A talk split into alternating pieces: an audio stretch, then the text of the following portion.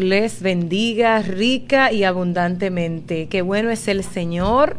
Hoy nos permite una vez más estar en este altar de adoración a su nombre. Esto es Fe Inquebrantable.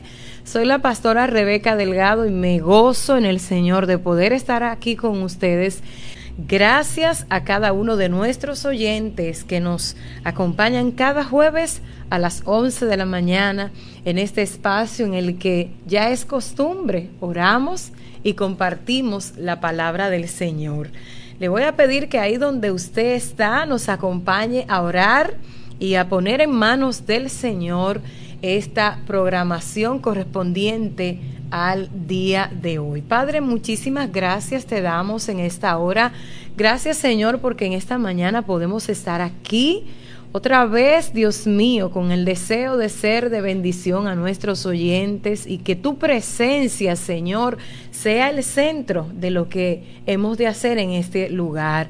Edifícanos a través de tu palabra, Señor. Ayúdanos a estar disponibles, dispuestos, abiertos a tu enseñanza, a tu palabra, Dios. En el nombre de Jesús. Amén y amén. Dios te bendiga una vez más. Qué bueno que estás con nosotros otra vez. Y a los que están con nosotros por primera vez, bienvenidos a Fe Inquebrantable. Que cada jueves puedas estar aquí y que compartas con otros también esta programación.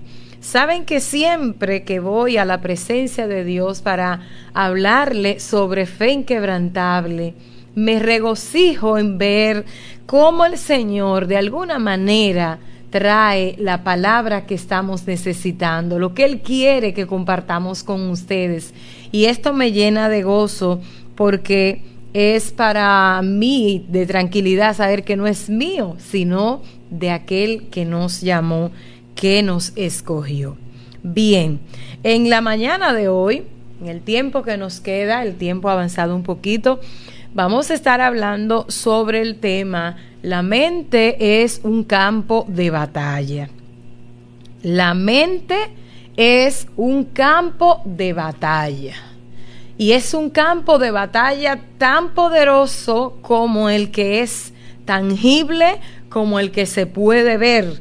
Este campo de batalla no se ve, pero los resultados de las batallas que se libran en la mente pueden terminar en la muerte, pueden terminar con mutilaciones, pueden terminar con la desaparición de alguien, igual que como ocurre en una batalla, en un campo de batalla visible, palpable, tangible.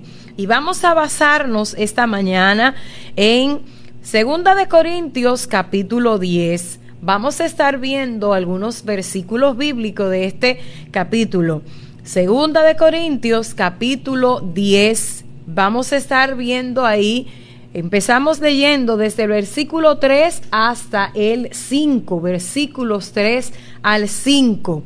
La batalla en la mente es tan real como la batalla que tú puedes ver, que puedes eh, eh, presenciar, que puedes definir como algo visible. Entonces, vamos a ver en 2 Corintios 10, versículos 3 al 5, dice la palabra del Señor, pues aunque andamos en la carne, no militamos según la carne. Ese es el versículo 3 de segundo de segunda de Corintios 10, pues aunque andamos en la carne, no militamos según la carne. Aleluya. Y dice el versículo 4, porque las armas de nuestra milicia no son carnales, sino poderosas en Dios para la destrucción de fortalezas derribando argumentos y toda altivez que se levanta contra el conocimiento de Dios y llevando cautivo todo pensamiento a la obediencia a Cristo. Llevando cautivo todo pensamiento a la obediencia a Cristo. Vuelvo a leer este pasaje bíblico y si usted desea compartirlo ahí en el chat como a veces lo hacen, hágalo. Segunda de Corintios 10, 3 al 5. Pues aunque andamos en la carne, no militamos según la carne porque las armas de nuestra milicia no son carnales, sino poderosas en Dios para la destrucción de fortalezas, derribando argumentos y toda altivez que se levanta contra el conocimiento de Dios, y llevando cautivo todo pensamiento a la obediencia a Cristo. Este campo de batalla que hay en nuestra mente, tiene la capacidad de generar vida o muerte. La mente es poderosa, es creativa y lo que ocurre en nuestra mente fácilmente podemos llevarlo de un pensamiento a una realidad. Hay personas que testifican haber iniciado imaginando una cosa imaginando una enfermedad, imaginando un sentimiento, y tanto lo pensaron, tanto caló su mente que se hizo realidad. Escuchaba a alguien decir en días pasados que cuando él y su hermana eran pequeñitos, él le decía a su hermana, le hablaba y le decía, pero ¿por qué tú estás llorando aun cuando ella no estaba llorando?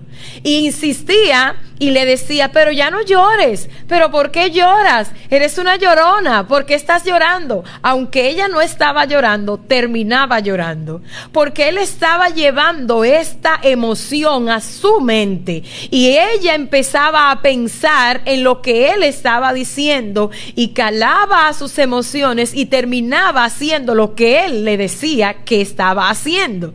Y dice que ella, su hermanita, le decía a su mamá, mami, ¿por qué mi hermano hace esto, mira, estoy llorando. La mamá le decía, eres una tonta.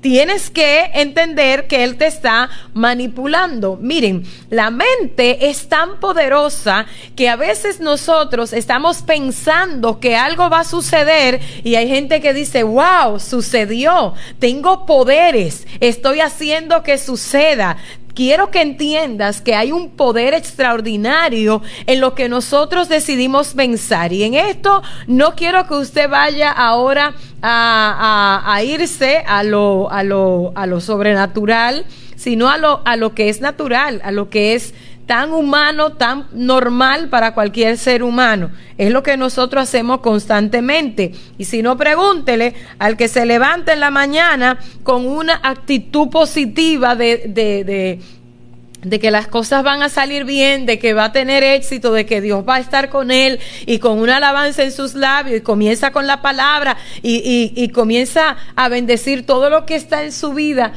Piense en lo diferente que es cuando usted se levanta con ese pensamiento de hoy es un día terrible, tengo una mala suerte, mi vida es un fracaso, todo está mal. Esos pensamientos van a dominar por completo su cuerpo.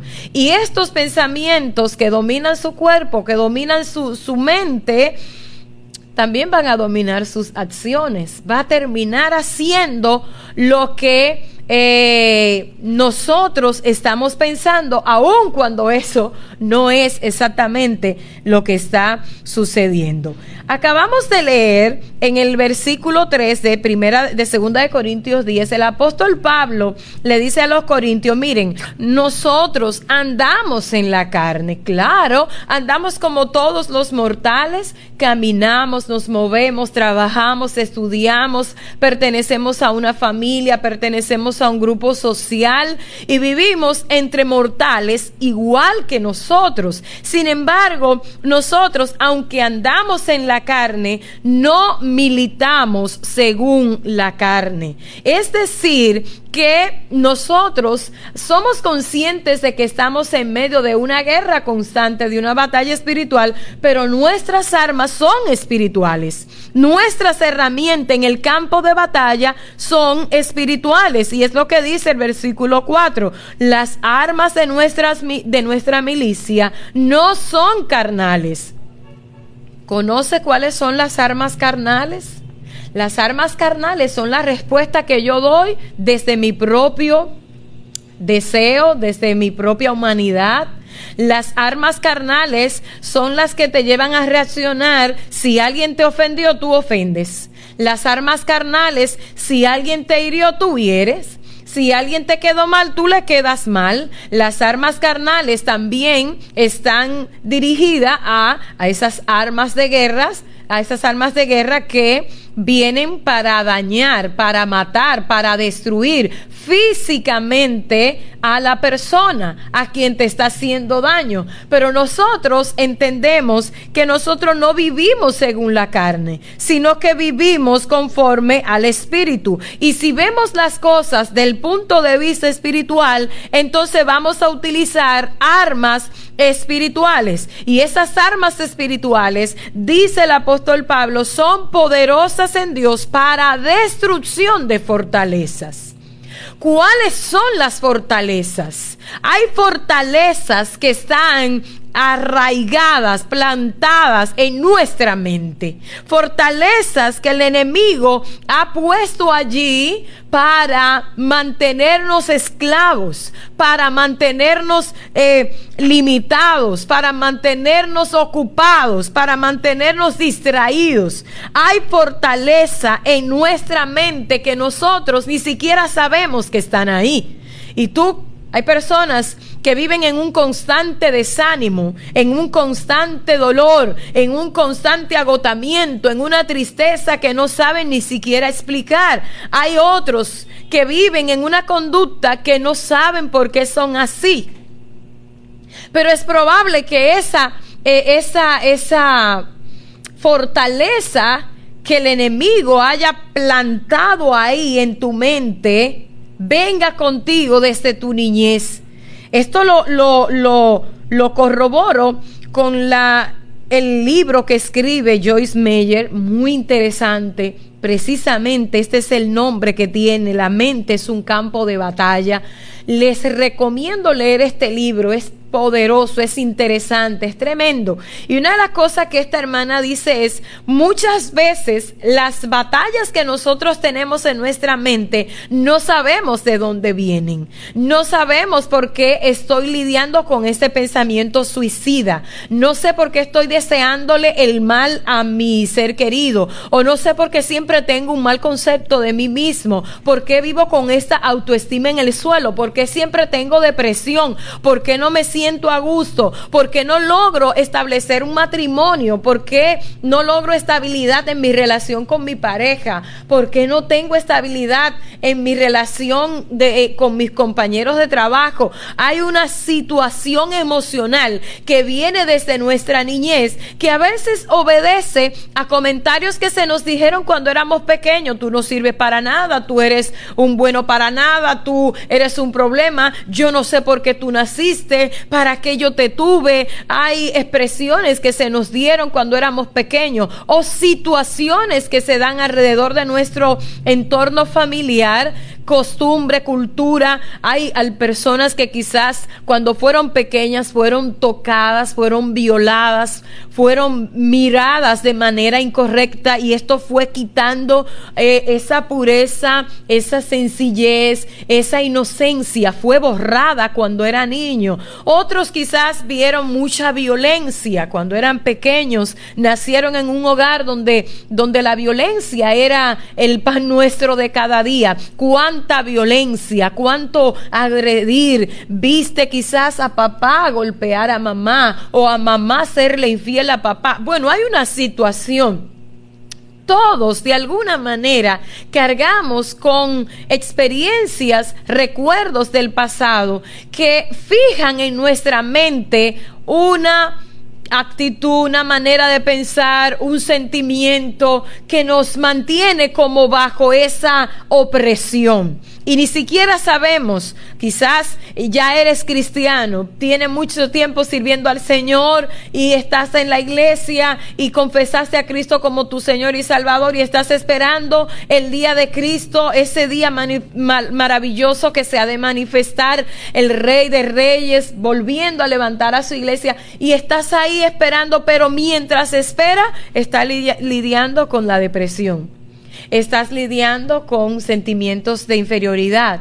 Estás lidiando con deseos de quitarte la vida. Estás lidiando con, eh, con esa autosuficiencia o perfeccionismo. Quieres verlo todo perfecto. Estás lidiando con todo eso y eso te está afectando, te está haciendo daño, pero quieres salir de ahí. ¿Dónde está el detalle? El detalle de esto está en que estamos luchando sin darnos cuenta que muchas veces todo esto lo estamos creando en nuestra mente. Todo está en nuestra mente. Esto está dando lugar a un pensamiento que se repite y se repite y se repite. Se repite cuando dices, realmente yo no sirvo para esto yo no soy bueno para nada. Eso viene de atrás. Lo escuchaste muchas veces y lo estás repitiendo otra vez.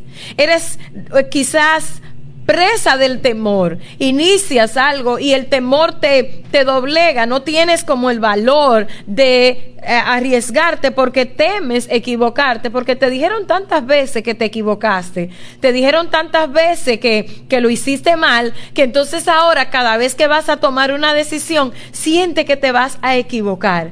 Te puedo decir con toda seguridad, esta es una fortaleza que el enemigo ha plantado en tu mente se ha arraigado en tu corazón esta fortaleza y vas con ella a donde quiera. Estudias y tienes temores. Trabajas y estás lleno de temores. Miedo a tantas cosas. Aquí hay una fortaleza en tu mente y estás con ella por todas partes. Pastora, pero yo voy a la iglesia. Yo pertenezco a un grupo. Yo soy cristiano. O yo conozco la palabra. Pero este pensamiento me persigue. Estoy constantemente lidiando con esto, yo no valgo para nada, yo tengo este problema. En fin, cuántas cosas puede estar ocurriendo en tu mente. ¿Cómo vamos a derribar esas fortalezas que hay en la mente? La manera más apropiada, la única, la poderosa la principal para yo derribar los argumentos del diablo, los argumentos que el enemigo trae a mi mente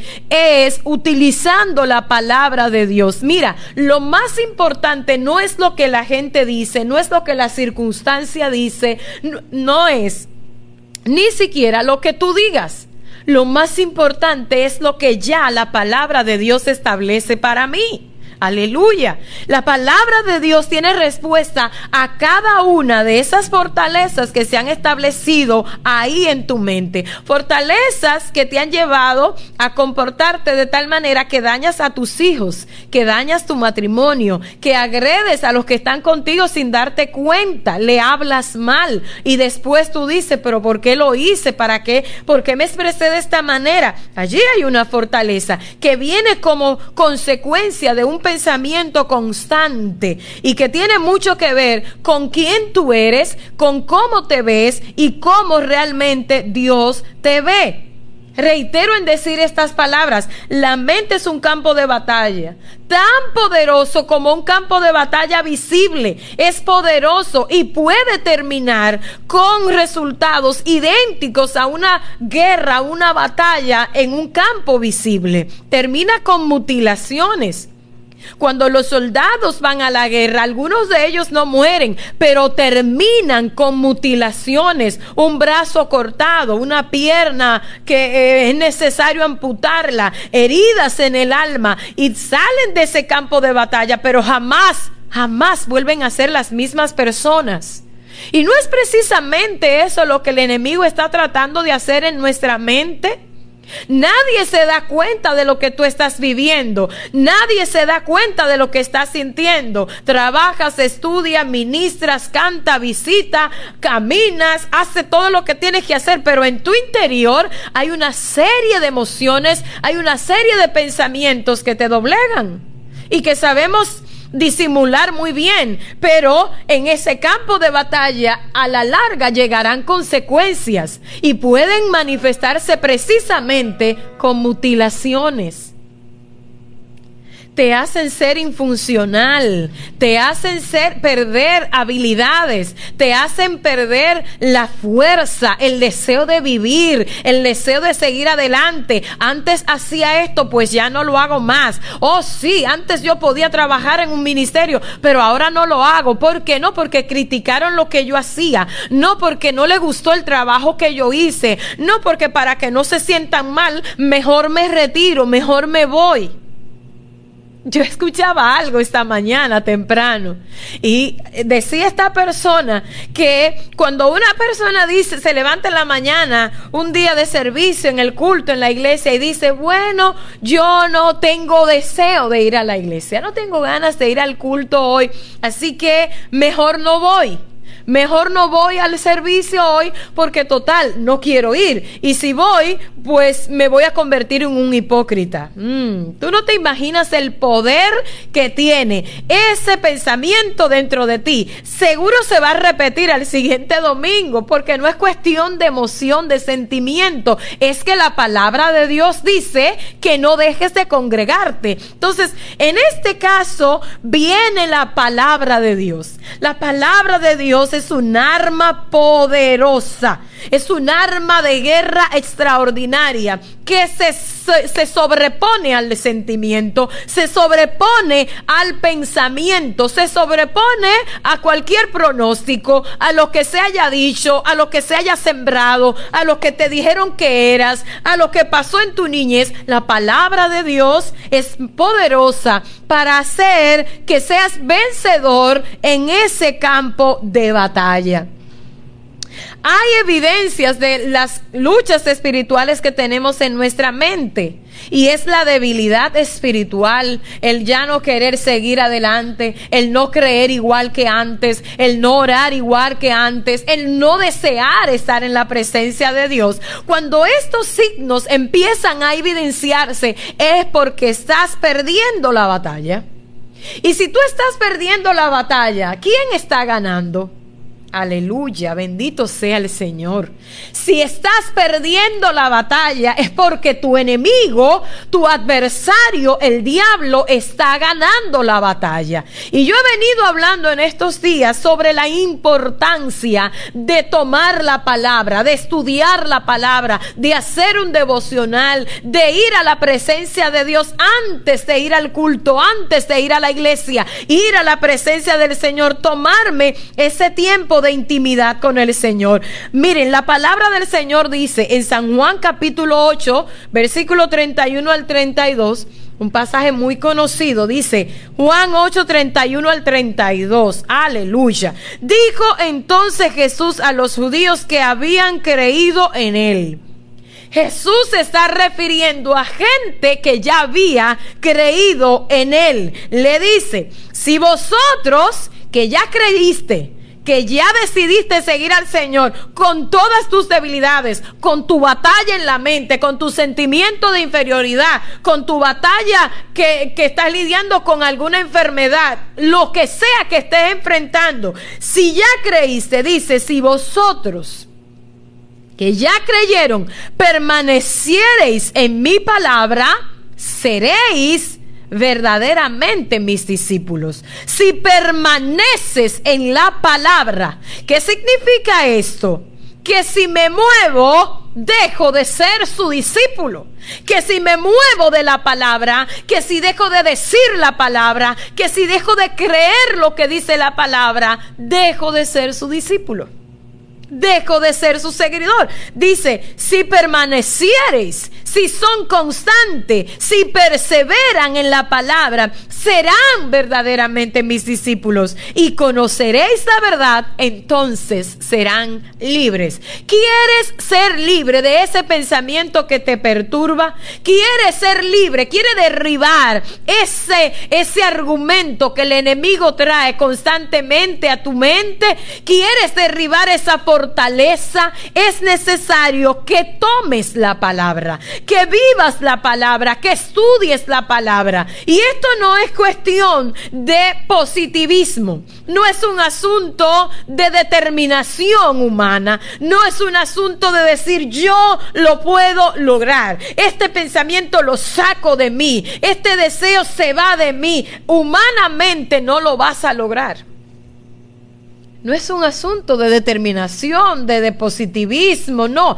Es algo que va ligado al Espíritu Santo. Si nosotros somos constantes en el uso de la palabra, esa palabra va a sustituir ese pensamiento que nos perturba, ese pensamiento que nos daña, ese pensamiento que te debilita, ese pensamiento que te hace pecar.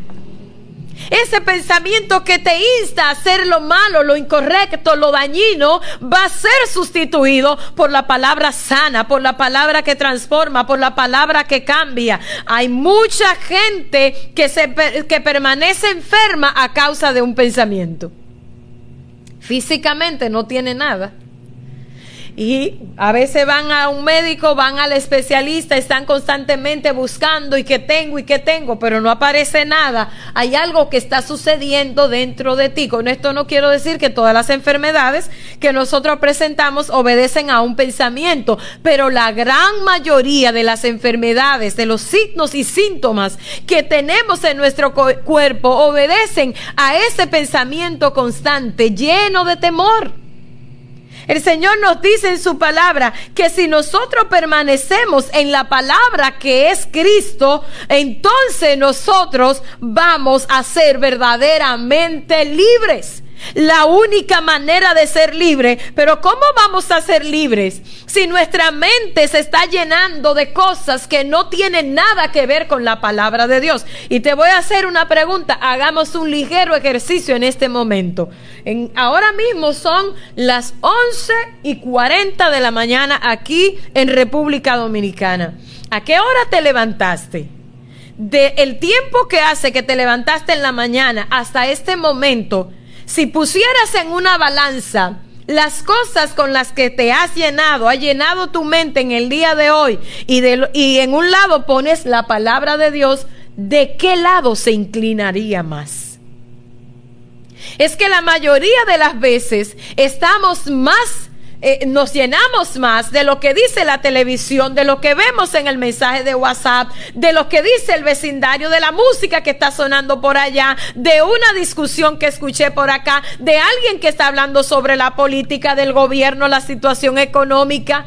¿Te das cuenta cómo nos bombardean otros pensamientos, cómo nos llena nuestra mente otra cosa que no tiene que ver con la palabra de Dios? Es bien fácil que nosotros nos saturemos de otras cosas. Saben, si yo estuviera hablando en este momento, en esta red social, en esta emisora, de otro tipo de tema, lo más probable es que la gran, hubiera una gran mayoría escuchándonos. Pero estamos hablando de la palabra de Dios. Estamos hablando de la necesidad de llenar nuestra mente de Cristo. Y esto no es atractivo. Esto no es aplaudido. Esto no atrae seguidores. Esto no es algo que guste mucho no, no, no. Hay otros temas más interesantes. Nosotros estamos invadidos, estamos siendo bombardeados por informaciones que dañan el espíritu que dañan nuestra relación con Dios y sin darnos cuenta le damos cabida. Te reúnes con un grupo de amigos, sean cristianos o no, y el punto central rara vez es la palabra de Dios.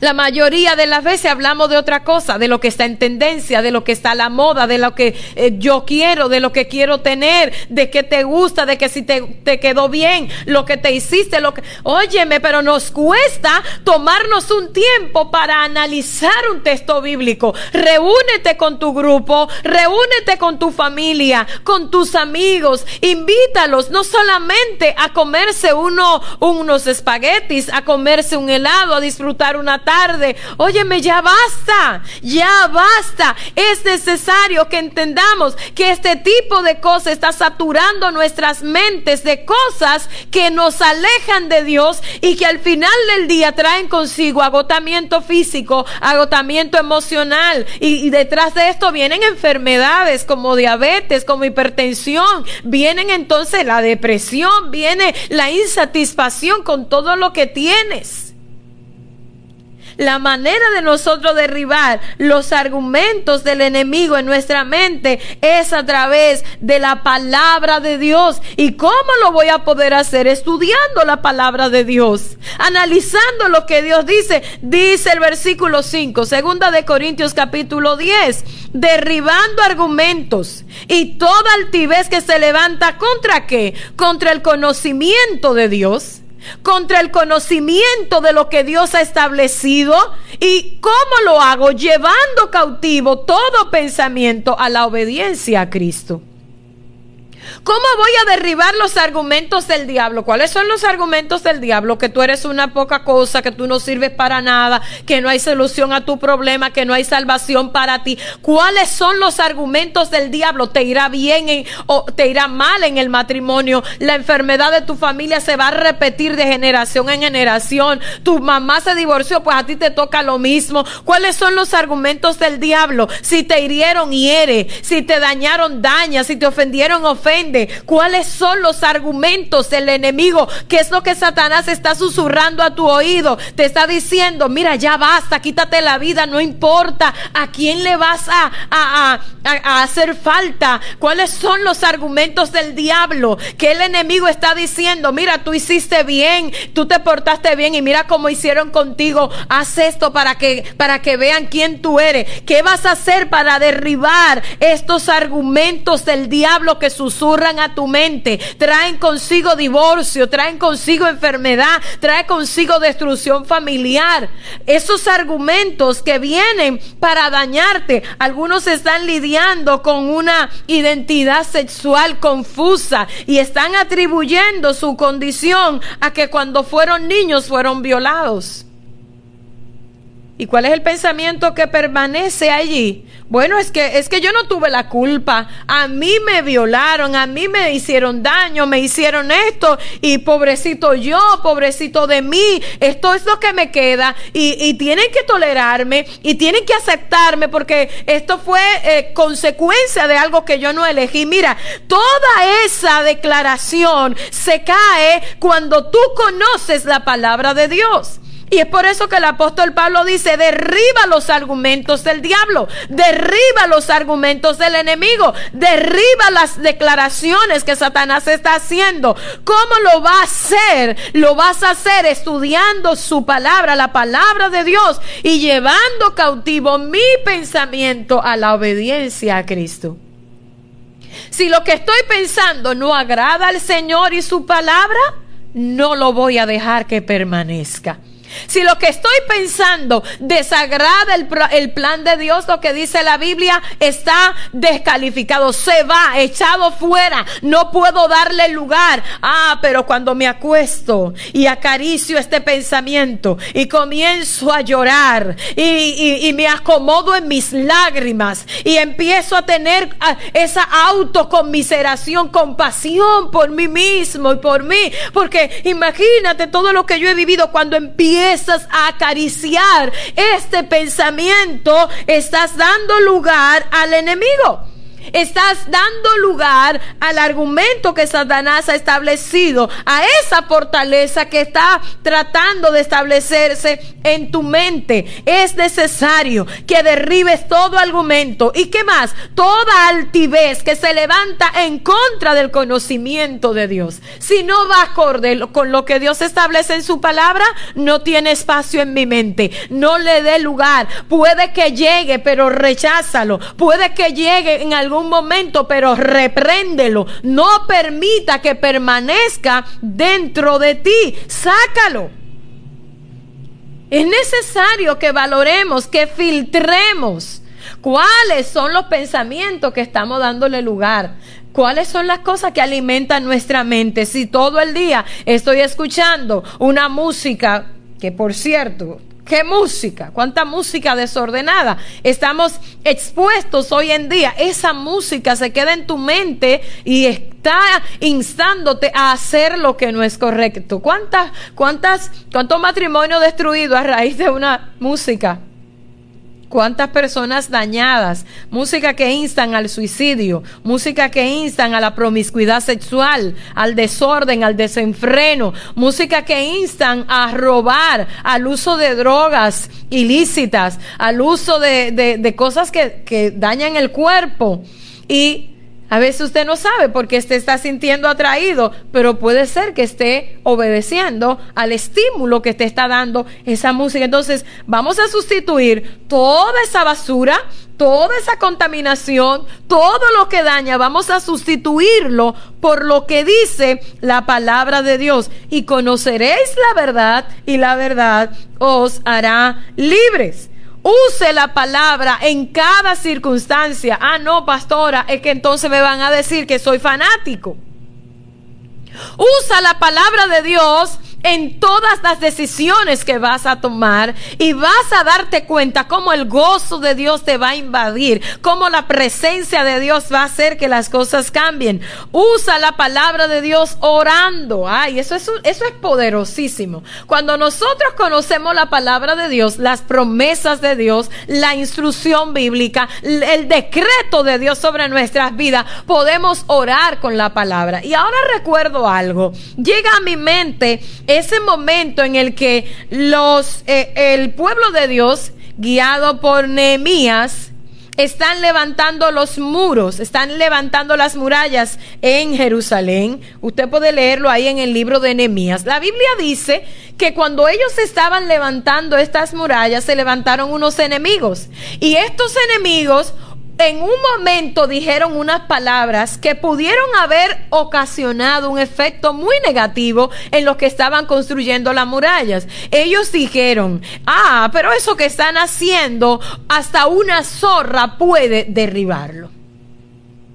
Cuando ellos escuchan esta palabra, esta palabra pudo haber calado a su, a su mente, llegar a su corazón y provocar desánimo provocar que ellos dijeran, ¿realmente es así? ¡Wow! Oye lo que acaban de decir. Las murallas que estamos haciendo son tan frágiles, son tan insignificantes. Eso fue lo que dijeron sus enemigos. Esas murallas se van a caer. Esas murallas no sirven para nada. Esas murallas eh, no tiene sentido que la estén haciendo porque hasta una zorra que venga y la toque se va a caer. ¿Tú sabes qué? A veces nosotros estamos enfrente, iniciando, haciendo cualquier cosa que sabemos que es importante. Pero viene alguien y nos dice, eso no sirve para nada. Ese trabajo que tú estás haciendo en la iglesia, eso, eso, eso no va a tener ningún resultado. Viene alguien y susurra, usado por el enemigo, para desanimarte. Tú decides qué va a hacer con esa palabra.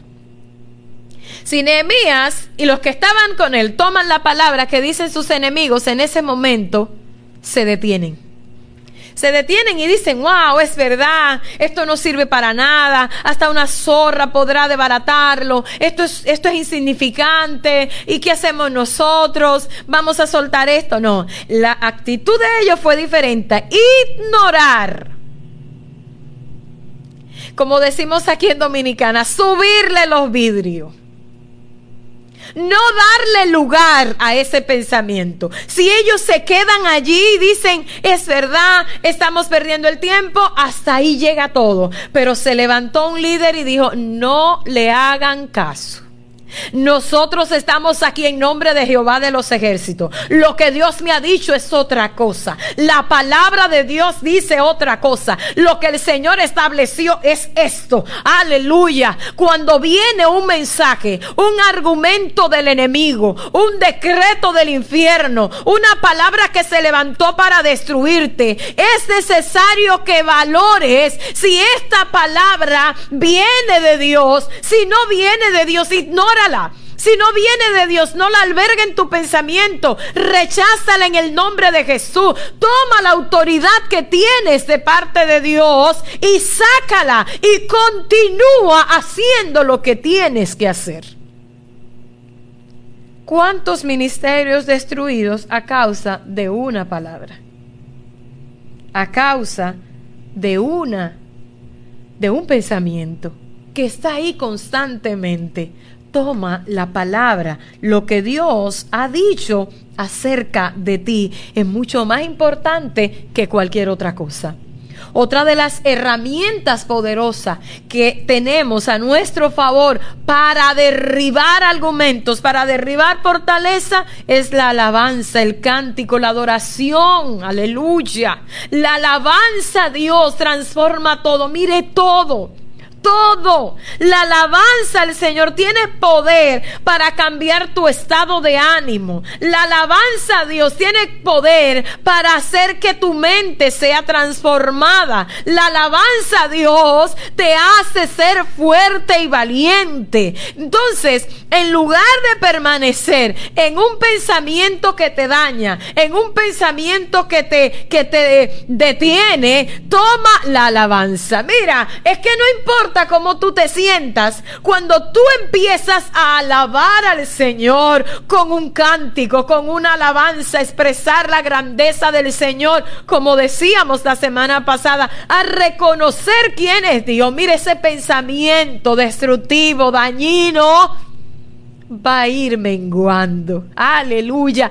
Lo digo desde mi propia experiencia. Llegas a la casa con una noticia que te destruye, con un pronóstico que tú no sabes qué hacer con él. Pero por encima de esa noticia, por encima de ese pronóstico, tú te levantas y dices, Señor, tú eres mi Dios. Tú eres Jehová mi proveedor.